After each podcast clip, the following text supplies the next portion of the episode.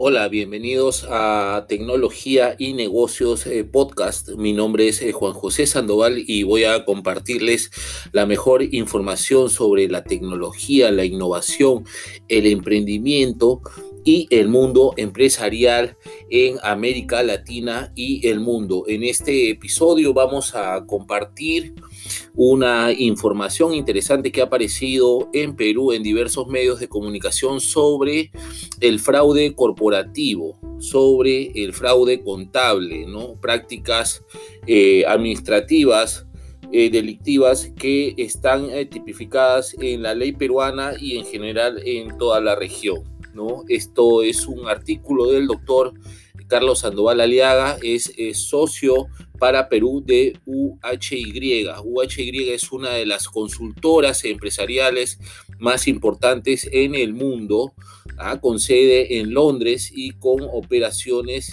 en todo a nivel global. Entonces, esto refiere a la tentación, la tentación del fraude eh, contable aquí en el Perú. De, refiere a, que la pandemia global, eh, conocida como el COVID-19, ha generado una crisis financiera que está repercutiendo en todas eh, las economías del mundo. Recientemente, algunos expertos contables en Europa específicamente advierten una posible tendencia hacia el fraude corporativo. Entonces, eh, los directivos de las empresas se ven tentados eh, por desarrollar engaño económico en sus registros, cuya información eh, se blanquea a través de mecanismos que ya se han normalizado, al menos en el Perú. El caso de la famosa caja 2 de Odebrecht aquí en Perú es objeto de estudio en universidades, y en congresos eh, de la profesión contable, como también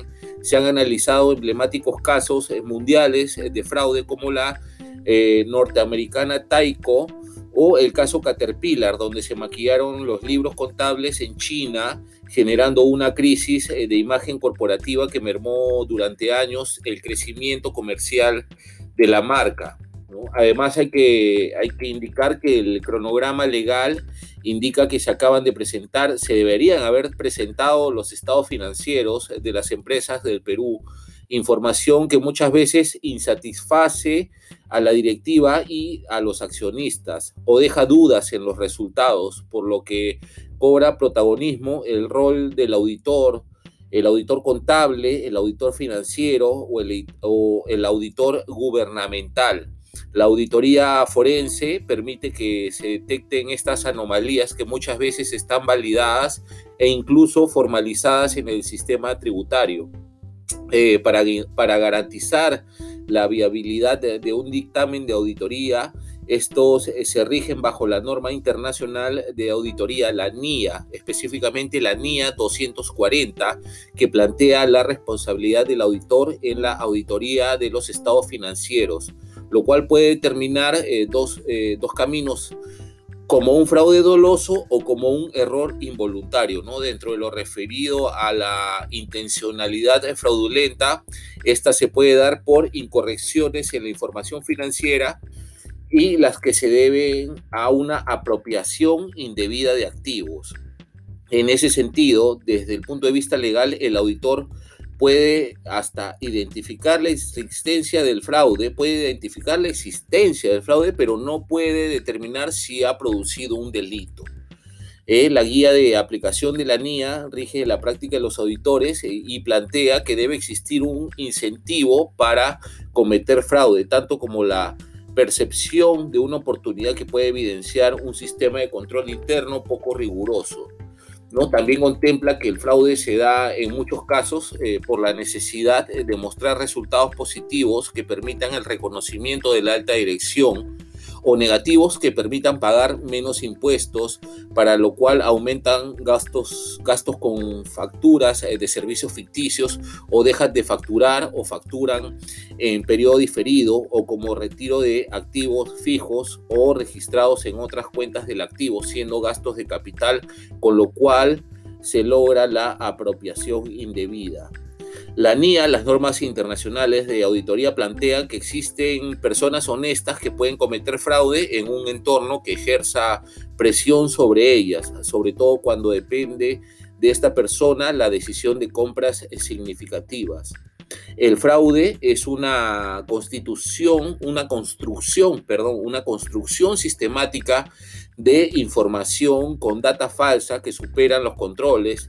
Muchas veces se da en colusión entre funcionarios alrededor del contador de la empresa, quien se convierte en el embrión del hecho irregular, en el primer responsable de la figura de un fraude. Para los empresarios y directores insatisfechos, de la información que le arroja a los estados financieros, la figura del auditor cobra vitalidad para optimizar la rentabilidad a través de la detección de anomalías en los estados financieros.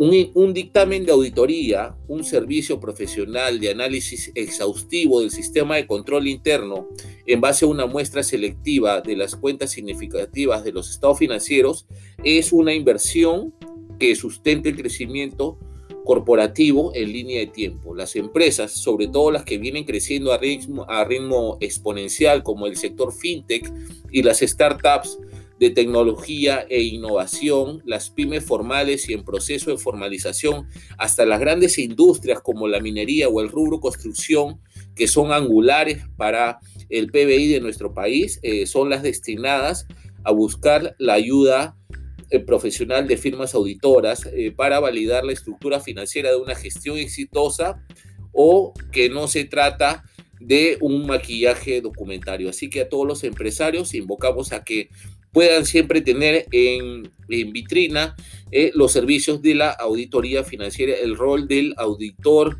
financiero, el auditor contable, el auditor forense puede ayudar a que tu empresa crezca eh, eh, de forma significativa. Bien, nos vemos eh, o nos escuchamos en el próximo episodio de Tecnología y Negocios, Información de Emprendimiento, Innovación y el sector empresarial de América Latina y el mundo. Hasta la próxima.